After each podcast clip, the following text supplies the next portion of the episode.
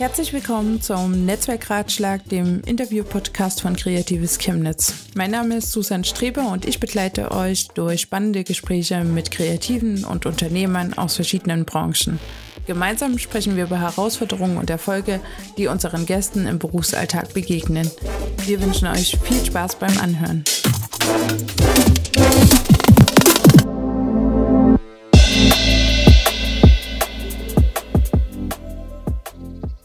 Ja, und damit ähm, herzlich willkommen zum heutigen Podcast zum Thema Design Thinking. Ich habe mir heute Unterstützung geholt, wieder in Form von zwei Personen. Und das ist einmal der Vincent Stepputert und die Annette Löser. Vielleicht direkt zum Anfang stellt euch doch einmal vor und sagt, äh, was macht ihr denn überhaupt?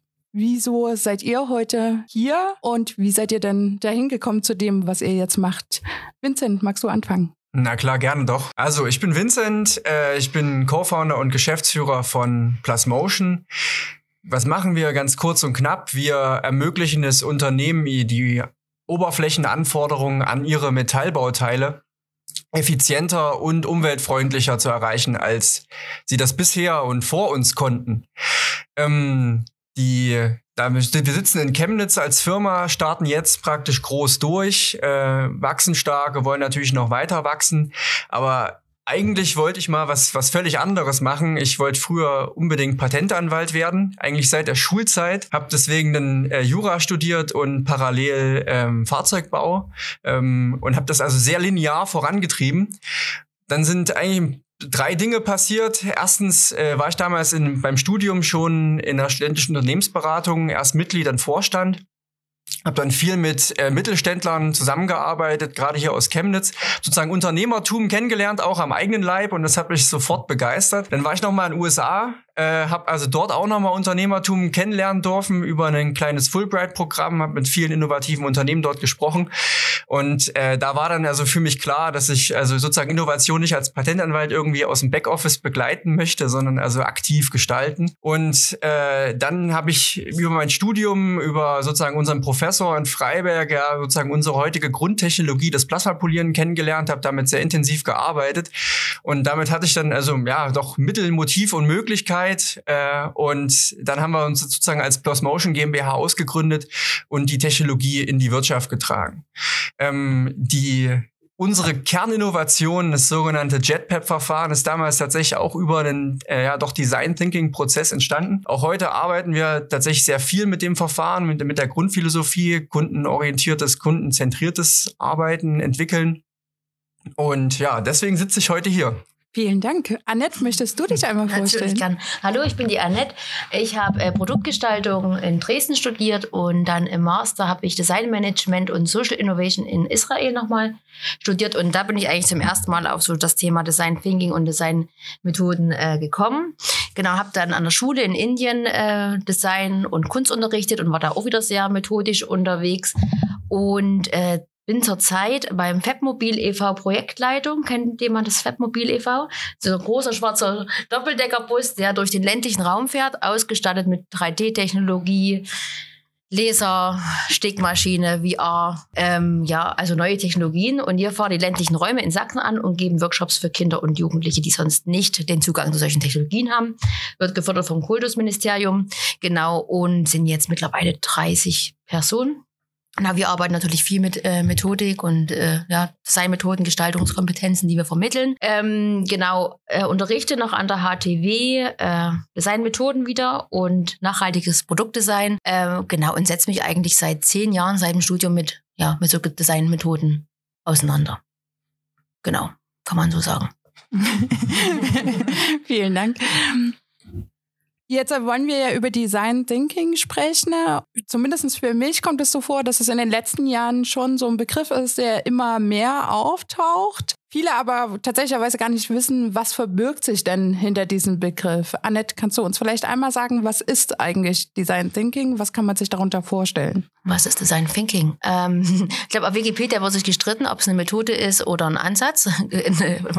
Ich würde mal sagen, es ist äh, ein kreativer Prozess, der äh, mit Methoden begleitet wird. Und wahrscheinlich sollte da eher Design Doing heißen, weil es geht ja wirklich viel ums Machen. So. Aber der Begriff äh, Design Thinking, ähm, man sagt eigentlich, man versucht eigentlich so das Mindset oder Ansätze, Arbeitsansätze sich anzunehmen, die sonst eigentlich Designer äh, nehmen, um an komplexe Probleme und komplexen Herausforderungen heranzugehen.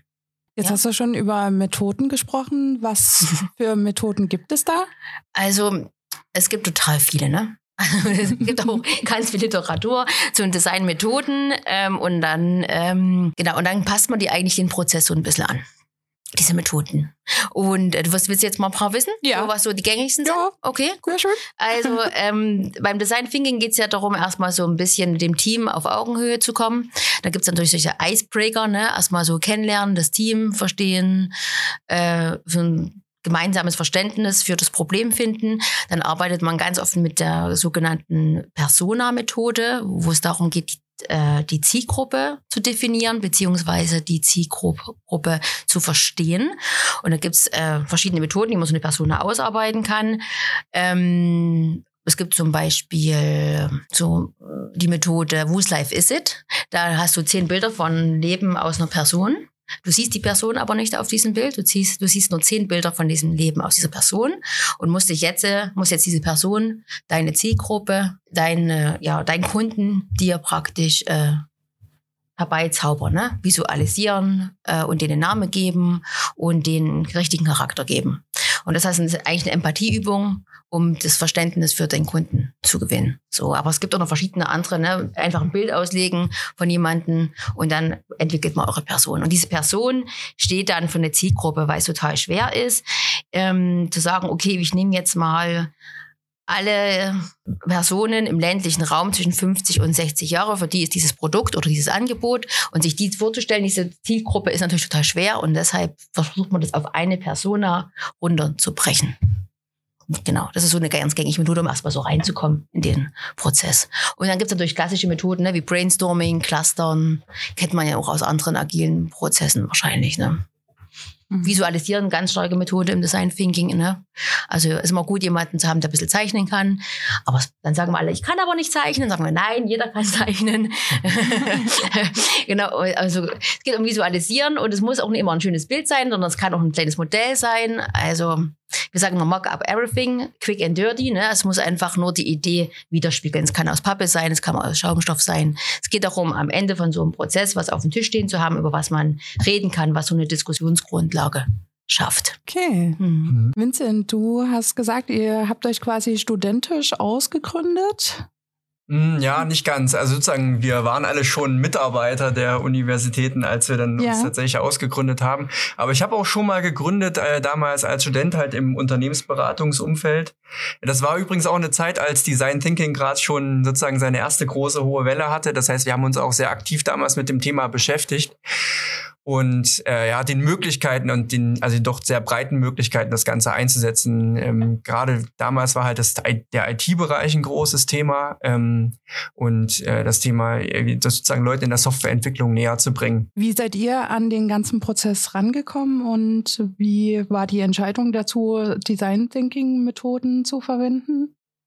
Also wenn ich ehrlich bin, gab es nie eine aktive Entscheidung, Design Thinking Methoden zu verwenden.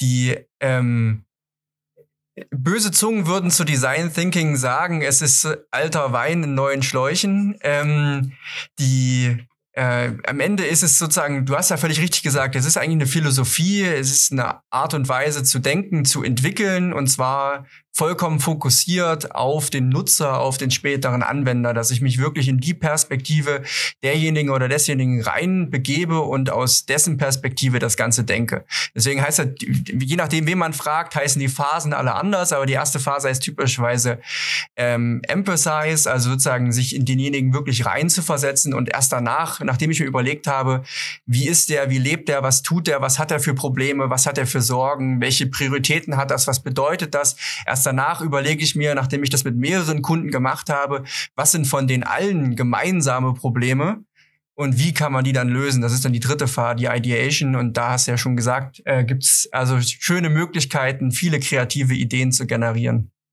Habt ihr in dem Prozess äh, euch Kreative tatsächlicherweise aktiv mit dazugeholt oder seid ihr da schon in euch geblieben und habt das für euch einfach nur erörtert? Also wir sind äh, tatsächlich unter uns im, im Team geblieben. Wir haben sozusagen für die verschiedenen Inputphasen haben wir uns halt mit, mit Kunden zusammengearbeitet, auch mit halt verschiedenen Personen natürlich beim Kunden. Wir haben grundsätzlich mit sehr vielen Bereichen dort zu tun, sowohl aus der Produktion, aus dem Vertrieb, aus dem Engineering typischerweise. Ähm, und ne, da, wir haben sehr viel Erfahrung in unserem Grundprozess praktisch mit der Grundtechnologie, mit der wir arbeiten. Wir haben dort auch, sage ich mal, persönliche Erfahrung mit den Maschinen und haben uns dann, haben es dann meistens so gemacht, dass wir tatsächlich dort auf eine Art Rollenspiel zurückgegriffen haben. Und äh, gerade für diesen, für diesen ersten Prozess, um wirklich sich über den Kunden, über den Nutzer am Ende Gedanken zu machen, zu sagen, sagen, einer von uns spielt jetzt ganz konkret mal sozusagen den Anlagenbediener in der Halle, der sozusagen sich mit der Technologie wirklich auseinandersetzen muss. Annette, du begleitest solche Prozesse aktiv mit. Wie kam bei dir die Entscheidung dazu zu sagen, ich mache das zu meinem konkreten Thema? Und vor allem auch, wie findest du deine Kunden oder finden die Kunden dich? Wie ist da bei dir so der Alltag? Gute Frage. Ich bin da, glaube ich, so ein bisschen reingerutscht. Ich habe das nicht ausgewählt, äh, vor vielen Leuten zu sprechen und zu moderieren.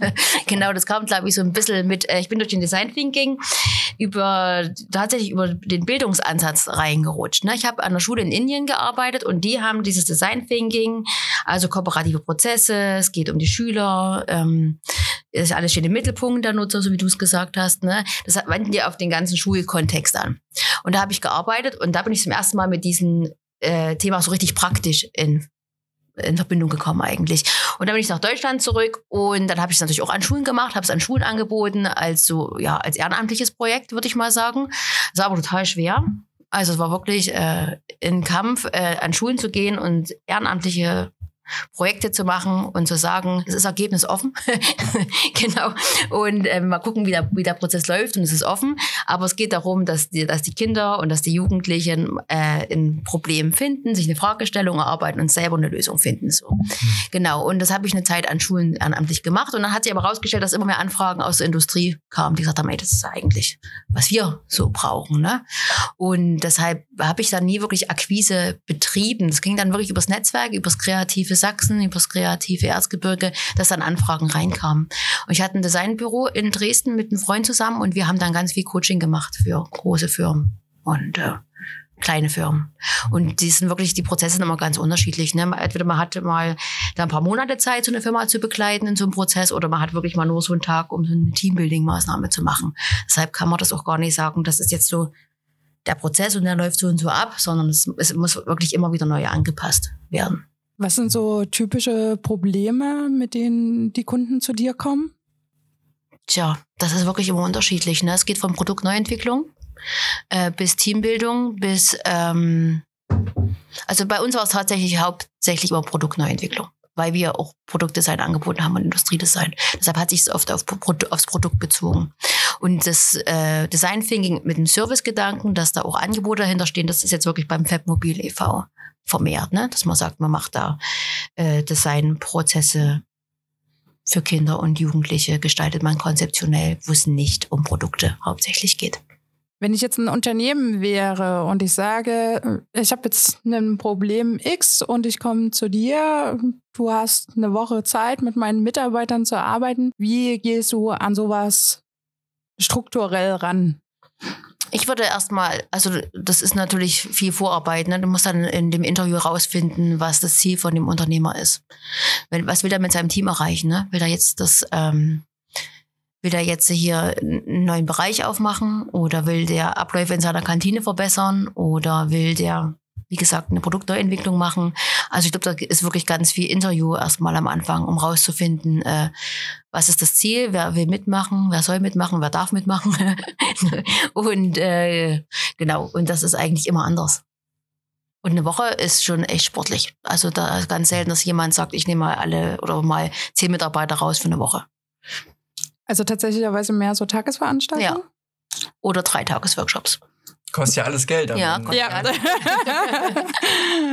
und, hm? und diese drei Tage, wie, sagen wir drei Tage, wenn es angenehmer ist, ähm, wie gehst du dann so ran? Also was sind so die, gibt es so klassische Einzelsteps, wo man jetzt sagt, okay, im Design Thinking, das ist jetzt so, Step 1 ist Interview, Step 2 ist Icebreaker, dann kommt Persona, was kommt dann danach? Oder machst du das wirklich so total? Nee, ich strukturiere das schon gut durch. Also ich, wie gesagt, mache das Interview mit demjenigen, der den Auftrag ergibt, was das Ziel ist. Ne? Ich habe eine Kooperation zum Beispiel mit der Uniklinik in Dresden gehabt. Da hatten wir drei Tage, das war super, hatten wir richtig Zeit. Ähm, der, da ging es darum, äh, Prozesse in, in, der Klinik zu verbessern. Und dann hat er uns äh, aus verschiedenen Bereichen TeilnehmerInnen an den Tisch gegeben. Das war wirklich super. Und die hatten ähm, da auch alle Lust drauf und haben sich da gut eingebracht. Und dann hatten wir verschiedene Fragestellungen, die haben verschiedene Fragestellungen bearbeitet, die sich oft im Designprozess dann auch nochmal ändern, weil wir ja gelernt haben in, in, den Interviews, in der Recherche, wenn man dann anfängt, das Problem zu verstehen, merkt man, dass es oft nicht das ist, was man eigentlich denkt, was es ist, das Problem. Und dann macht man wirklich wieder klassische Methoden, ne? Icebreaker zwischendurch visualisieren und das sind, wir haben ja dann mittlerweile so einen Methodenkoffer und etwa ich ziehe mal was vor oder was zurück, aber ich habe da schon Struktur strukturiere mir schon das gut, weil, wie gesagt, die Zeit ja begrenzt ist. Und das kann man nicht so laufen lassen im Prozess. Und das wird dann auch chaotisch einfach, wenn man da sagt, äh, wir gehen jetzt mal so rein und reden über das Problem und mal gucken, ob wir heute Abend was dann auf dem Tisch haben, sondern wir haben da schon immer klar Methoden. Ja. Also ich mache dann nicht so ähm, Viele haben mir dann auch so einen Timer immer dabei und machen dann immer so, jetzt hier Viertelstunde, das mache ich mhm. nie, weil ich habe schon mitbekommen in den letzten Jahren, dass die Leute auch wirklich viel Zeit brauchen, über die Themen zu reden und so ein gemeinsames Verständnis darüber zu finden. Wenn du so einen Dreitages-Workshop machst, ähm, ist das danach quasi, äh, also A, erste Frage, kommst du am Ende immer zu einer Lösung des Problems? Und B, ist es nach den drei Tagen vorbei oder bist du dann auch später nochmal da, um nochmal mit anderen Methoden zu arbeiten? Oder sagst du, okay, Auftrag abgeschlossen und Tschüss. Tschüss. also, oder gibt es später noch ein Feedback, hey, wir haben jetzt das und das ja. daraus später entwickelt. Bekommst du so ein Feedback? Ja. Oder ja, ja tatsächlich. Also ähm, im besten Fall, also entsteht immer was, ne? Muss man sagen. Also es, es kommt immer was raus. Ähm, ob das jetzt immer extrem zielführend ist oder ob das immer dann umsetzbar ist, das ist dann eine zweite Sache. Aber eigentlich, es kommt erstmal immer was bei rum. So.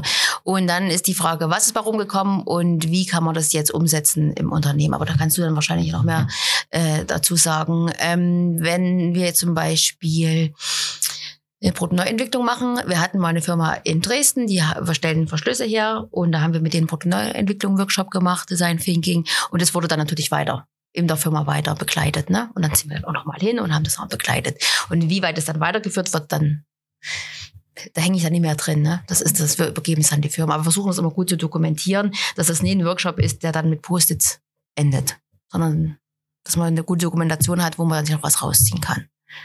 Also den letzten Workshop, äh, den Cross Innovation, das haben wir ja schon mal in Oberlausitz gemacht zum Thema Tourismus. Da kommen echt gute Sachen raus und die haben das dann auch äh, bei Preisverleihungen eingereicht oder bei anderen Wettbewerben haben da auch Preise dafür bekommen und setzen das jetzt um. So, ne? Sehr schön. Mhm.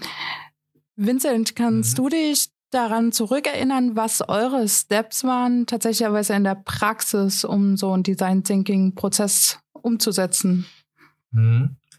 Also wir haben uns bei unserem ersten Mal tatsächlich ziemlich genau an den fünf Design Thinking Schritten orientiert, ohne es damals so zu nennen oder ähm, uns konkret darauf zu committen, dass wir jetzt Design Thinking machen. Und äh, der erste Schritt ist sozusagen, der heißt Emphasize. Man, man ähm, versetzt sich in seinen Kunden, in seinen Anwender hier rein. Da muss man natürlich erstmal feststellen, wer ist denn eigentlich für das, was ich hier gerade tue, der tatsächliche Anwender, um den es geht, der es in der Hand hat, der damit arbeiten muss, etc. Und in denen versetzt man sich rein, in seine Probleme und so weiter. Das habe ich ja vorhin schon kurz beschrieben. Wenn man das dann mit mehreren gemacht hat, das hieß für uns damals viel Kontakt zu Industriekunden ähm, und über Herausforderungen in der Oberflächentechnik lernen, auch viel darüber lernen, was bisher gemacht wird, was bisher schon versucht wurde und warum das Ganze gescheitert ist.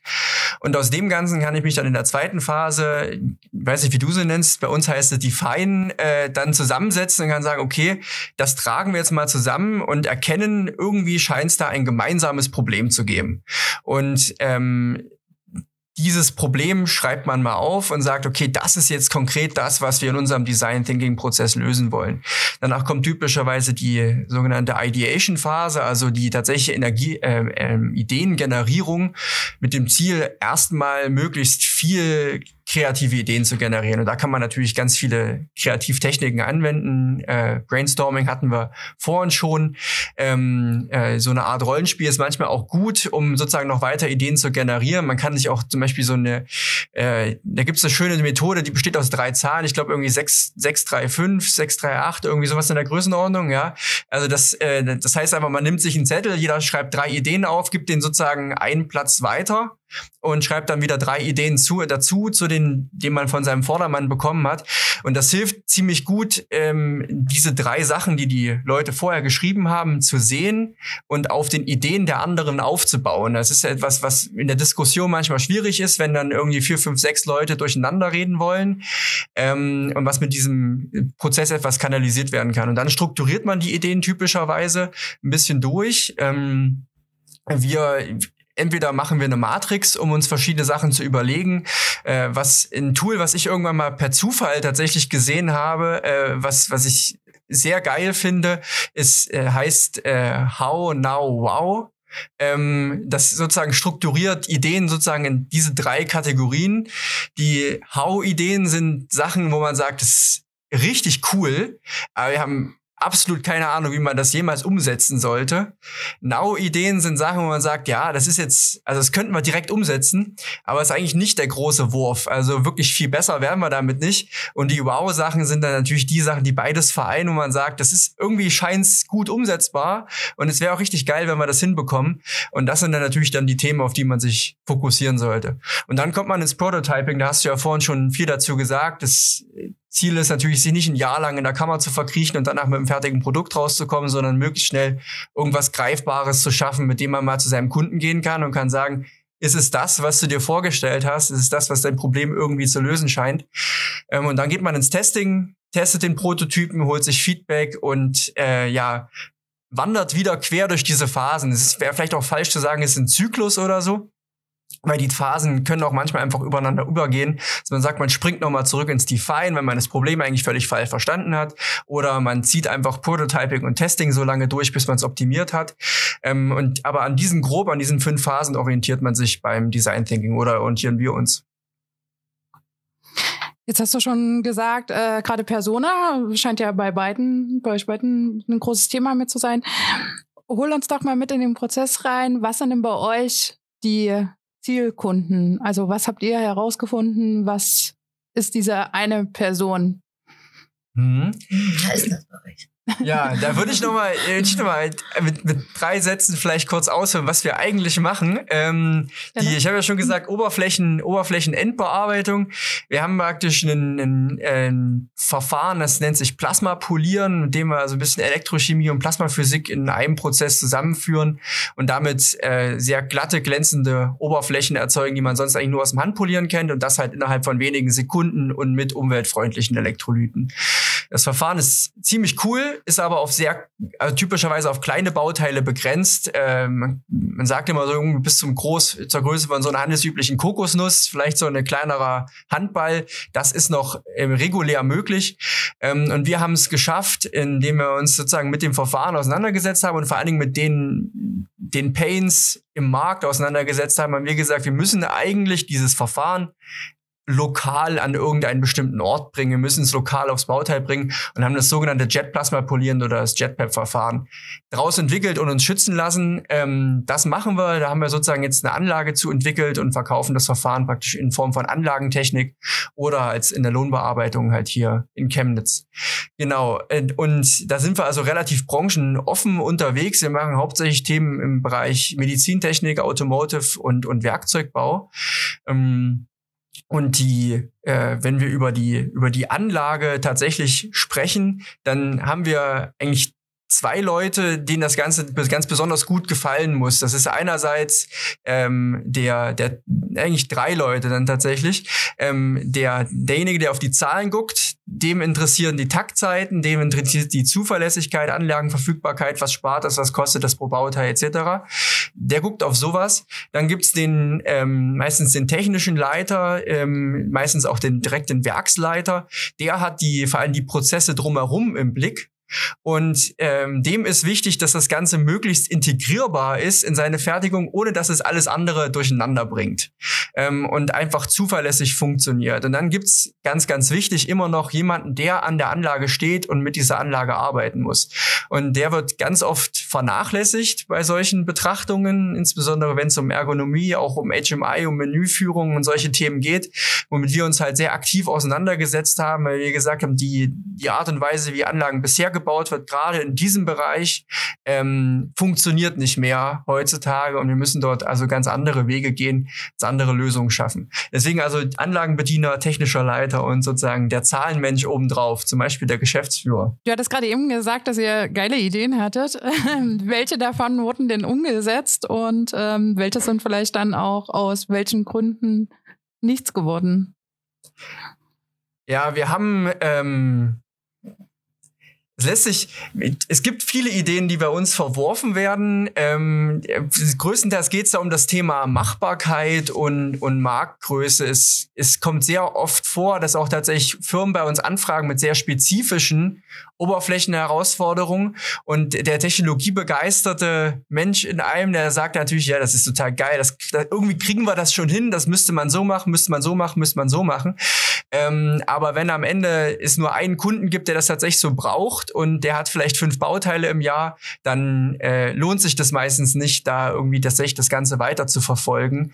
Ähm, ein, ein Thema, was wir halt, äh, sage ich mal, gerade zentriert auf den Anlagenbediener sehr, sehr genau verfolgt haben, ist eigentlich eine, eine, eine Adaption dessen, was wir in anderen Industrien gesehen haben. Wir arbeiten mit Elektrolyt. Das ist sozusagen im Zweifelsfall heißes Salzwasser mit ein paar aktiven Substanzen noch mit drinne. Aber es ist halt Chemie im weitesten Sinne. Und mit Chemie wollen die meisten Menschen nichts zu tun haben. Ähm, äh, ich komme sozusagen auch studientechnisch schon ein Stückchen weit aus dem, aus dem 3D-Drucker, aus der additiven Fertigung, gerade im Metallbereich. Und äh, da war tatsächlich der Durchbruch, dass man gesagt hat, das Ganze wird sozusagen von, geht von der Forschungsanlage hin zum Thema, ich kann das industriell in eine Halle packen und keine meine Mitarbeiter damit arbeiten lassen, dass man gesagt hat, dieses Metallpulver, was da aus dem die Bauteile gebaut werden, das ist lungengängig, das möchte man nicht haben. Ähm, ich baue ein Konzept, wo ich sage, das Pulver sieht den Bediener nicht und der Bediener sieht das Pulver nicht. Und so einen ähnlichen Ansatz verfolgen wir halt bei uns auch mit dem Elektrolyt, ähm, dass wir dort sozusagen ein integriertes System äh, aufgebaut haben, bei dem der Bediener wirklich nur die Informationen bekommt, die er braucht und der Rest funktioniert so, wie er soll, ohne dass er dort nachsteuern muss. Annette, in deinem Prozess, was sind so typische Herausforderungen, mit denen du zu kämpfen hast? Ist es immer einfach, die deine Kunden in diesen Prozess mit reinzubekommen oder hast du damit unter Probleme? Weil wahrscheinlich jetzt nicht alle wie bei Vincent, dass es aus der Eigeninitiative heraus ist, sondern gerade wenn vielleicht der Chef festlegt, hey, ihr macht das jetzt die nächsten drei Tage, sind die da immer begeistert von oder ist es dann so ein, naja, ich muss halt hier sein. nee, das kommt echt immer drauf an. Also wir haben wirklich gute Erfahrungen gemacht, weil die Unternehmen, die sagen, wir wollen uns mal eine andere Methode reinholen oder wir wollen mal ein bisschen Input, die sind eigentlich immer offen. Und die Mitarbeiter sind ja auch immer froh, wenn sie mal aus ihrem Alltag rauskommen und was anderes machen dürfen. Also ich habe jetzt noch nie, na klar, jeder kennt es ja, in so Gruppendynamiken hat man immer mal jemanden, der dagegen schießt, aber hey, also eigentlich im Großen und Ganzen immer positiv so. Also richtig große Herausforderung, wo ich sage, ja, stellt sich jemand quer und will, äh, lässt sich nicht auf den Prozess ein, hatte ich äh, toi toi toi noch nie. Ja. Also erinnere ich mich nicht dran. Hattest du schon Zusammenarbeiten mit anderen Kreativen? Ja, ja. Um was ja. ging es da? Ähm, na, das ist ja oft so, also bei den Cross Innovation ist es ja so, ne, dass da oft auch DesignerInnen mit am Tisch sitzen und dann auch mitmoderieren oder für die Visualisierung ähm, zuständig sind. Ach, das macht immer Spaß. Ihr, ihr, wisst ja, wie das ist. Ne? So die Musiker kennen sich, die Designer kennen sich. Das ist ein Netzwerk. Äh, da freut man sich immer, die zu sehen und mit denen was zusammen zu machen. Also da gibt's gar nicht so die Herausforderungen. Es ist eigentlich immer eine sehr, ja, motivierende äh, Zeit, so zusammen mit anderen zu arbeiten. Und das müssen ja auch nicht unbedingt Designer sein, es können auch andere Kreativbereiche sein, aber eigentlich ist das, ich würde das nie als Herausforderung sehen. Es macht eigentlich immer Spaß. Klingt nach ja. einer guten Jobzukunft. Ja. ich kann, ich kann mich echt an nichts erinnern, wo ich sage, äh, hier war es mal schwierig an dem Punkt. Ne?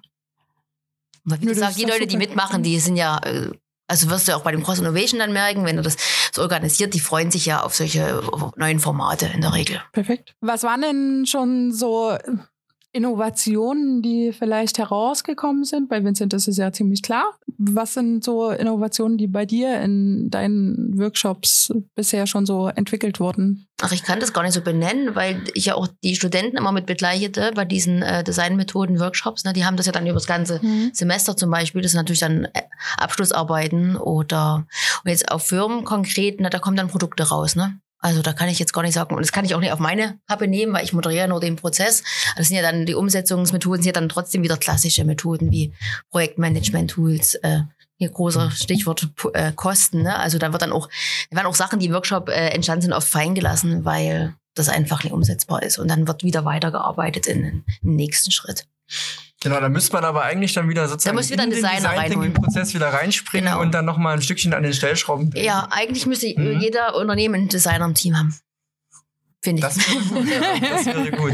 Also es ist wirklich so, weil du brauchst eigentlich immer jemanden, das stimmt schon, weil das ist ja wirklich oft so, wenn du jetzt so die Sachen moderierst, du gehst ja oft rein, gibst Input, äh, alle haben irgendwie einen schönen Tag und dann bist du wieder weg. Das ist ja wirklich, das ist vielleicht die Herausforderung, so die man sagen kann in diesen Prozessen, ne? Dass du halt, äh, dass oft das Geld nicht da ist oder dass dann auch nicht verstanden wird, okay, jetzt ist jetzt nie was rausgekommen, was jetzt sofort verfolgbar ist, äh, dann können wir den Designer jetzt auch wieder ausladen. Also ich glaube, das ähm, Verständnis, das Design, Design Thinking, Kreativprozesse von vorn von, vom Problem an bis zum Schluss wirklich, dass da jemand dabei ist, der das begleitet oder moderiert oder so wie ihr, dass es immer wieder drauf zieht und sagt, hey, nochmal Rollenspiel, nochmal Prototypen, nochmal reflektieren, nochmal in Test gehen, nochmal Interviews machen und sowas. Eigentlich braucht immer jemand in solchen Neuentwicklungsschritten jemanden, der sagt, hier, ich moderiere das, ich habe hier einen Hut auf. Ich, aber da gibt's ja auch noch andere Methoden, so wie Scrum Master und sowas, ne, die das machen. Also, ja. Man muss ja auch mal sagen, gerade bei einem großen Unternehmen, wenn die ähm, sich durch Design Thinking und durch anwenderzentriertes Entwickeln einfach Entwicklungskosten sparen können, indem sie halt nah am Kunden sind und das bauen, was der Kunde tatsächlich möchte, dann ist das schön, dann freut das mhm. den Finanzer und äh, freut sozusagen alle Beteiligten, weil es natürlich auch Frustration im Produktteam vermeidet. Aber gerade für ein junges Unternehmen wie uns ist das absolut essentiell, dass wir das tun. Also äh, wenn wir jetzt irgendwie zwei Jahre in irgendeine Richtung rennen würden, würden irgendwas bauen, versenken dort eine Million und stellen am Ende fest, hups, das braucht ja tatsächlich niemand, dann können wir sozusagen den Schlüssel auch wieder ins Schloss stecken und das Ganze wieder zuschließen und uns der nächsten Sache widmen, weil dann gibt's auch keine Firma mehr. Deswegen gerade, wenn man, wenn man früh unterwegs ist, ist eigentlich, ob man es jetzt Design Thinking nennt oder nicht, oder Lean Startup, ähm, äh, dieses Thema, ich, ich beschäftige mich ganz konkret, ich renne auch dreimal mehr, als mir eigentlich angenehm wäre zu meinem Kunden und sage, ist das wirklich das, was du willst? Passt das? Passt das? Geht das in die richtige Richtung? Ähm, ist absolut wichtig. Und das ist so ein Mindset, ne, was der Vincent beschreibt. Ne? Das muss irgendwie ankommen. und implementiert werden. Und das, bei euch ist es ja drin, ne? Also ihr werdet ja eure Arbeitsweise nicht mehr jetzt ändern und sagen, wir lassen jetzt alle Kreativprozesse weg, sondern bei euch ist es ja jetzt da. Ja, am Anfang fühlt sich auch irgendwie seltsam an, wenn man sagt, na ja, wir haben doch aber eine Idee, wir wissen doch eigentlich, wo wir hinwollen. Ähm, und das, was wir jetzt möglicherweise hier in einer kurzen Zeit bauen, prototypen könnten, das ist doch noch gar nicht vorzeigbar. Damit kann man noch gar nicht zum Kunden gehen, das sieht noch nicht, das ist noch nicht verkleidet, das funktioniert noch nicht einwandfrei, da ist noch kein schicker Bildschirm davor, das darf der Kunde noch gar nicht sehen. Aber ähm, aus, aus dem Gedanken muss man sich einfach so ein Stückchen weit befreien und muss dann natürlich auch an die ähm, sich ganz offen sagen, wenn ich jetzt mit einer neuen Technologie in den Markt gehe und ähm, ich entwickle hier möglichst nah an den Anforderungen eines Kunden und ich gehe damit zum Kunden und sage, pass auf, das ist es. Ja, so weit sind wir jetzt, geht das in die richtige Richtung. Und das erste, was derjenige macht, ist sich darüber ähm, zu beschweren oder äh, dass sozusagen da noch keine schicke Verkleidung und keine LED-Beleuchtung und was auch immer alles drumherum ist, dann spreche ich wahrscheinlich mit dem falschen Kunden. Also dann ist es nicht derjenige, mit dem ich diesen Designprozess, diesen Innovationsprozess dann auch führen sollte. wenn ihr einmal beim Thema äh, Prototyp seid. Annette, du ähm, arbeitest mit dem Fab Lab. Das, Mhm. was mir als allererstes dabei einfällt, ist äh, 3D-Druck. Wie erstellt man denn so einen Prototyp? Also ich bin jetzt diesen Prozess durch, sage, okay, das wäre vielleicht das, was wir verändern sollten oder das wäre irgendwie etwas, was wir herstellen sollten. Was mache ich danach? Ja, also ich glaube, Winter hat es gerade schon gut gesagt, ne, dass man von den Gedanken abweichen sollte, dass da was steht, was fertig, fertig, high polished ist, so, ne? Sondern es geht um die Visualisierung und um die Diskussionsgrundlage, was zu haben, über was man reden kann und was man weiterentwickeln kann. Oder im schlimmsten Fall wieder verwirft. So, und du sagst ja, 3D-Druck ist eine Methode, ne? Äh, genau, äh, es geht natürlich auch mit Laserkarte, aber es geht auch äh, im schlimmsten Fall mal mit Knete. Ne? Oder ihr habt ja auch gesagt, das Rollenspiel macht ihr oft, ne? Also das haben, machen wir auch tatsächlich oft so, ne? So Rollen, also ein Theaterstück ausdenken, das durchspielen und dann gucken, was funktioniert und was nie funktioniert. Also kann man auch machen, ne? Und dann Film und dann gucken, was kann man verbessern. Und äh, aber Prototypen können natürlich auch, äh, wenn man jetzt sagt, neue Webseite, ne? Also muss ja auch Immer- Innovation sein, ne? Und es geht ja darum, auch äh, bestehende Produkte oder Services zu verbessern mit solchen Methoden. Und wenn ich jetzt zum Beispiel, äh, ich hatte einen Kunden, der haben die Webseite neu gemacht und da haben wir auch 20 Interviews geführt mit Kunden und das war ein ganz langer Prozess und haben, es hat über ein Jahr gedauert und jetzt haben wir aber wirklich eine coole Webseite.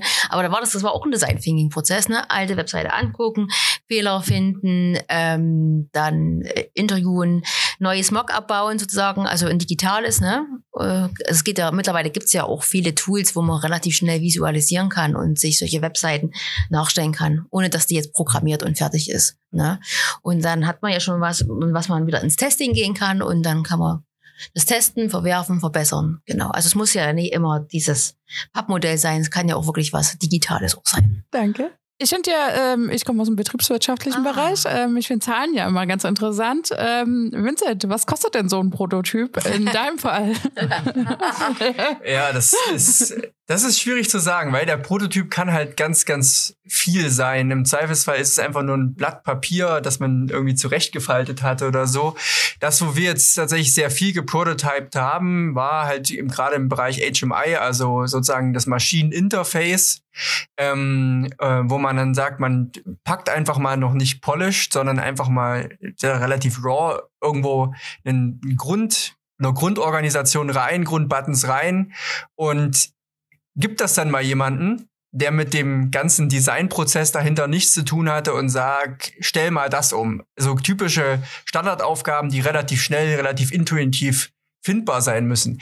Und das kann dann natürlich frustrierend sein, äh, wenn man dann sich was richtig Geiles überlegt hat, ist super begeistert davon und dann setzt man das um und dann steht derjenige, der das Ding eigentlich bedienen soll, dann davor und findet es nicht und kommt mit der eigenen Logik nicht klar. Da muss man aber auch dann auch so offen sein und sagen, man revidiert das Ganze und da sitzt man dann halt einen halben Tag dran man halt einen halben Entwicklertag bezahlt dafür, äh, dass äh, sozusagen man eine Lösung gefunden hat, von der man aber zumindest dann weiß, dass es nicht die richtige ist.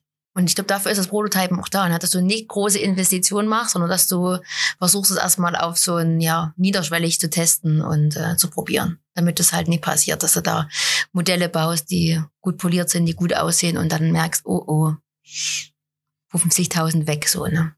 Also tatsächlicherweise auch mit niedrigem Budget Ja. schon durchaus Absolut. möglich. Also vor allen Dingen den Startups, glaube ich, ne? Die machen das, also es geht ja, glaube ich, da gar nicht anders da. Das ist ja die Frage, also wa- was ist sozusagen das, das Mindeste, was ich irgendwie darstellen muss, äh, sozusagen als pure, Fa es muss eine pure Fassade sein, mit der ich aber das, was ich eigentlich transportieren will, also diesen einen Aspekt, meinetwegen ist nur ein Aspekt des Produktes, mit dem ich den tatsächlich für den Kunden irgendwie greifbar mache. Und wenn ich alles, das, was ist, was dafür brauche, ist irgendwie ein Blatt Papier, eine Schere und ein bisschen Klebestift, dann ist es das. Dann sollte man dann auch nicht anfangen, den 3D-Drucker auszupacken, wenn das tatsächlich schon reicht. Hm. Okay, machen wir weiter mit Zahlen. Annette, was kostet mich denn so ein äh, Design-Thinking-Prozess? Ach, genau, und es kommt so mit auf den Tagessatz von den Coaches an, ne? Also manche fangen an mit 80 Euro, manche haben 250 Euro die Stunde, ne? Also ich weiß nicht, was hier so der Tagessatz ist, wahrscheinlich 120 in Chemnitz. Also würde ich jetzt mal so sagen, kann das sein? und und, und. Schulen, und wenn, wenn du es an Schulen machst, dann hast du natürlich immer 25 Euro die Stunde, ne? Also ich, das ist immer abhängig, wer da der Kunde ist, ne? Oder wer das macht. Also immer so ein bisschen flexibel auch Ja. nach Aufgabenstellung. Genau. Oder du orientierst dich an das Budget für das Projekt. Aber ich glaube, das ist schon so, ich glaube, die meisten haben schon so einen Tagesatz von 800 Euro, glaube ich, die Coaches.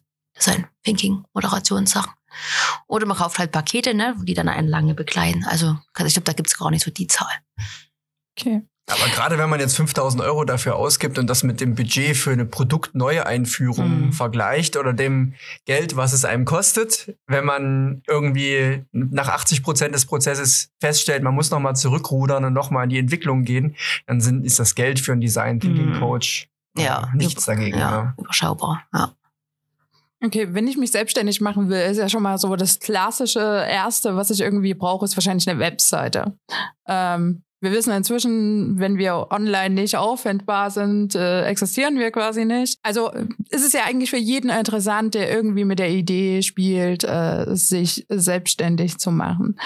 Mm, was für einen Tipp könnt ihr Unternehmern geben, jetzt mal nicht nur auf dieses Design Thinking, sondern ähm, insgesamt vielleicht auch zu Kreativitätstechniken. Was sollten Unternehmer beachten, wenn ich vielleicht jetzt nicht unbedingt die Kreativperson bin, die es gibt? Vincent, in, welchen, in welchem Status denn? Jetzt gerade, wenn ich jetzt gerade anfangen möchte? Ja, ich möchte anfangen und sage jetzt, okay, ich habe eine, ich, ich hab eine super Idee und ich denke, ich habe dafür irgendwie einen Markt. Hm. Das, äh, ich gehe jetzt mal davon aus, dass wir uns zumindest darüber einig sind, dass wir erstmal schon gucken sollte, dass wir prinzipiell theoretisch Abnehmer hätten. Was sind so Sachen, auf die ich achten sollte, um vielleicht möglichst damit erfolgreich zu werden oder so typische Probleme vielleicht einfach schon von vornherein ausschließen kann, durch Kreativitätstechniken? Also ich mache ja bei den Existenzgründern immer mal so Seminare äh, an der HTW und wir arbeiten dann oft mit dieser Business Model Canvas, das kennen bestimmt einige, ne?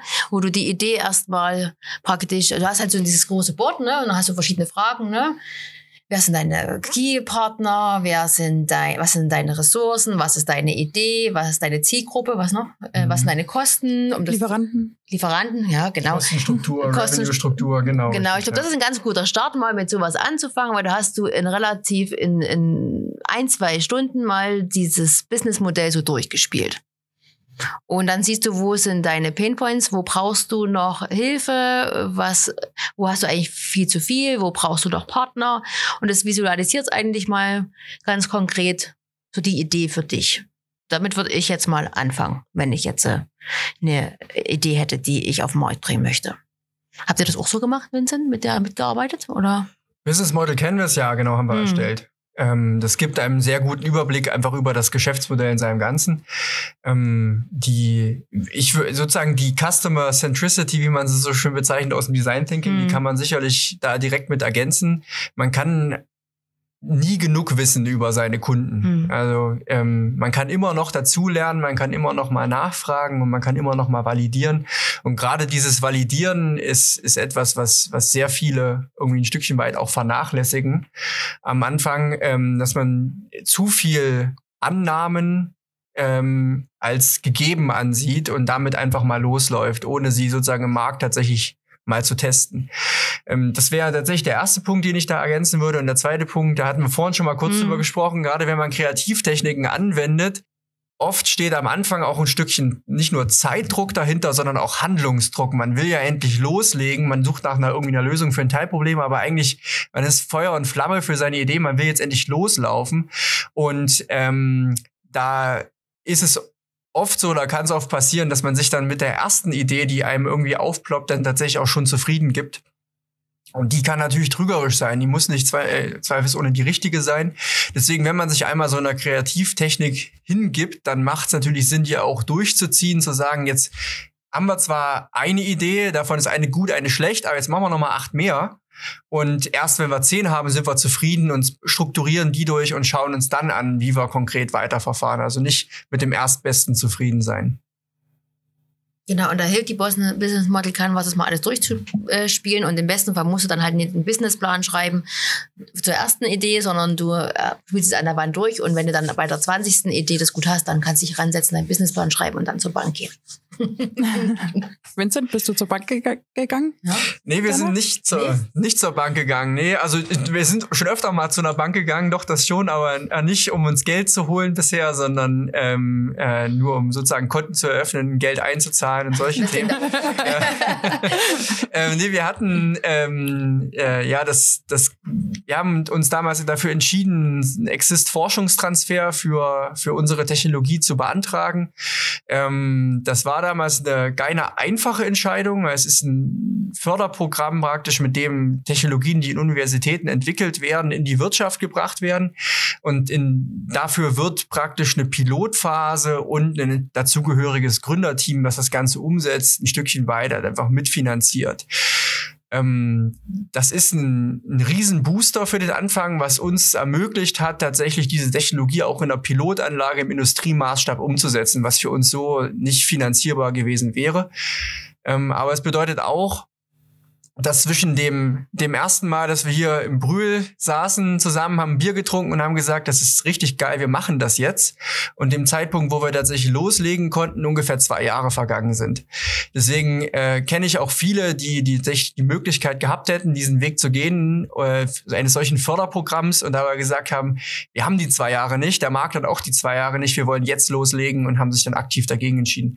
Also wir haben die damals in Anspruch genommen, haben dann sozusagen uns ein bisschen in Geduld geübt, äh, anders daran entwickelt und sind dann halt mit dem Forschungstransfer gestartet. War das Ganze in diesem universitären Kontext? Oder? Genau, ja. richtig, richtig. Als wir sind sozusagen eine Ausgründung von der TU Bergakademie Freiberg und äh, genau, richtig bewegen uns sozusagen in diesem Transferkontext Universität in die Wirtschaft. Mhm. Jetzt habt ihr ja beide studiert. Ähm, wie wichtig ist es für Unternehmensgründung, Selbstständigkeit innerhalb dieses ganzen Prozesses tatsächlicherweise studiert zu haben? Aus eurer Sichtweise. Also jetzt rein subjektiv. Das kommt darauf an, was man machen möchte. ähm, also bei manchen Berufszweigen ist natürlich Voraussetzung. Also ich werde kein, werd kein Arzt oder Medizinstudium natürlich. Aber wenn man das mal ausklammert, ähm, für die meisten Themen sage ich ganz klar, braucht man nicht studiert haben die, das, was ich aus meinem Ingenieursstudium mitnehme, ist nicht so sehr das Fachwissen, sondern tatsächlich das über fünf Jahre angetrainierte Ingenieursverständnis, das Denken eines Ingenieurs. Und das ist das, was mir in meiner täglichen Arbeit auch sehr, sehr viel weiterhilft.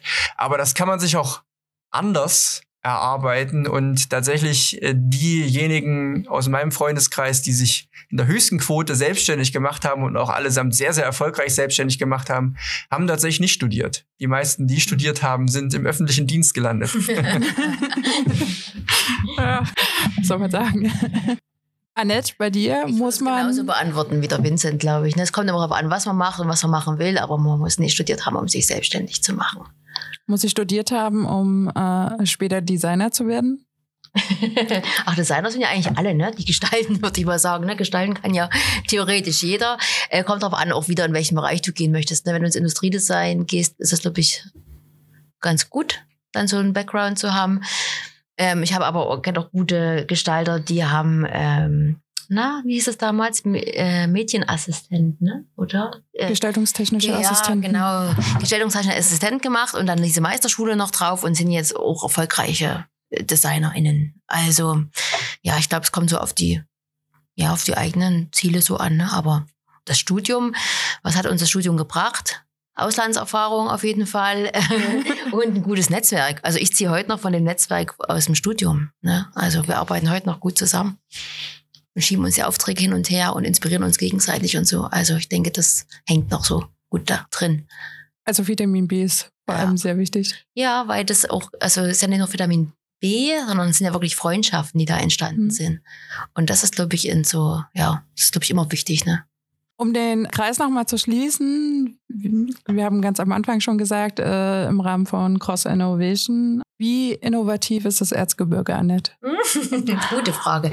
Ich bin ja jetzt wieder im Erzgebirge. Also ich habe jetzt die letzten Jahre in Dresden gewohnt und bin dann äh, 2020 zurückgegangen ins Erzgebirge und habe mich darum jetzt in kreativen Erzgebirge angeschlossen. Arbeite aber zurzeit noch in Dresden, deshalb ähm, bin ich noch nicht so gut vernetzt im Erzgebirge, kenne aber natürlich ein paar Unternehmer und ein paar Selbstständige Und ja, wie kreativ ist das Erzgebirge? Nee, wie innovativ ist das Erzgebirge, ist die Frage. Ähm, ich denke, das ist gut innovativ. also hängt ja immer so an einzelnen Personen, die man so kennt. Ne? Und da fallen mir nur so ein paar Beispiele ein, wie Boys von The Woods, kennt ihr mhm. die? Die machen so äh, Räuchermännchen oder Graubner Holzminiaturen. Das sind äh, auch RückkehrerInnen, äh, die jahrelang weg waren und jetzt zurück im Erzgebirge sind. Und wenn man sich die Webseiten anguckt, dann sieht man schon, dass die geschafft haben, die Unternehmen von ihren Eltern ins 21. Jahrhundert wieder zu katapultieren. Also ähm, ja, ich denke, das Erzgebirge ist innovativ, aber das Erzgebirge ist auch sehr groß und ich merke das, dass man, das hängt in Dresden äh, so dann oder vielleicht auch in Chemnitz, kann ich sagen, da ist die Kreativszene, die ist da so da und dann ist die so, ne? Und im Erzgebirge, da muss ich manchmal eine Stunde fahren, um irgendwie hinzukommen. Kennt jemand die Denkstadt äh, Seifen? Ein total schöner Ort, ne? Aber, und die sind auch total innovativ, aber man muss da erstmal hinkommen und sich vernetzen. Und das ist, glaube ich, so ein bisschen die Herausforderung in den ländlichen Räumen. Diese langen Wege zu den Kreativen ja. und Innovativen. Raus aus der Hauptstadt. Ja. Vincent, wie innovativ ist das Unternehmertum? Oh, das Unternehmertum, ganz allgemein gesprochen. Ich würde sagen, zwangsweise sehr kreativ ähm, äh, oder innovativ, innovativ, ja. Innovativ. Weil die, egal ob man jetzt sozusagen innovativ im, ähm, im Großen ist, weil man irgendwie neue Geschäftsmodelle bringt oder neue Technologien bringt oder halt tatsächlich im Kleinen, indem man sich kontinuierlich verbessert in seinen Arbeitsabläufen in der Kantine zum Beispiel und da coole Lösungen findet, wenn man das Ganze nicht tut, geht man relativ schnell unter in der heutigen Welt. Also die, ähm, die See ist etwas rauer geworden und äh, das hat einfach, die haben die letzten Jahre gezeigt, wenn man hier nicht immer gewillt ist, sich auch zu verändern, sich zu verbessern, ähm, auch neue und ähm, ja doch manchmal auch unkonventionelle Lösungswege zu gehen, dann wird man nicht besonders lange am Markt bestehen. Also würde ich sagen, zwangsweise innovativ. Okay, vielen Dank für eure Expertise. Ich habe an jeden von euch noch drei Fragen off-topic. Und ich würde mit Annette beginnen. Äh, erste Frage: Nacht oder Tag? Nacht. Was machst du komplizierter, als es eigentlich ist? Erziehung. Was ist deine liebste oder ungeliebste Eigenschaft, die du von deinen Eltern geerbt hast? Oh Gott. Ungeduld. Ähm, und äh, die liebste Herzlichkeit. Okay. Vincent, Jeans und T-Shirt oder Anzug? Ich sitze zwar am Hemd hier, aber eigentlich eher Jeans und T-Shirt. Ja. okay. Ähm, mit welchem Satz würde deine Biografie beginnen? Oh, das ist eine sehr gute Frage. Es war einmal.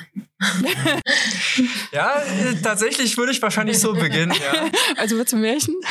Wofür sollte man dich loben?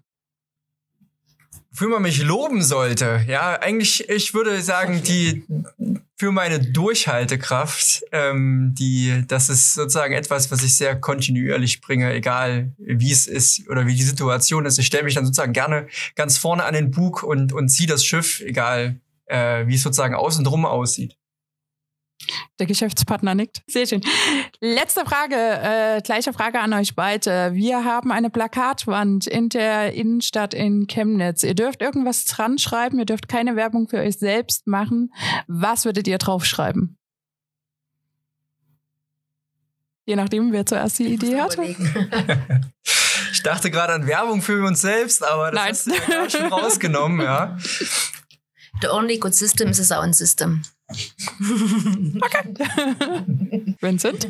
Ja, dann würde ich was Allgemeines schreiben wie äh, mach, was du willst und hab Spaß dabei. Sehr guter Abschlusssatz. Dann vielen Dank an euch beide und alles Gute euch für die Zukunft und äh, möglichst viele kreative Ideen. Danke. Dankeschön.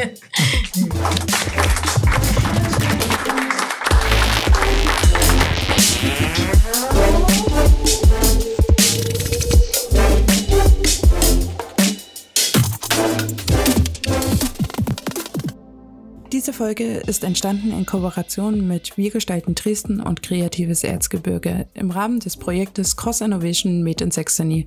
Diese Veranstaltungen werden gefördert vom Sächsischen Staatsministerium für Wirtschaft, Arbeit und Verkehr im Rahmen des Projektes. Mehr Informationen erhaltet ihr auf www.crossinnovationsaxony.de.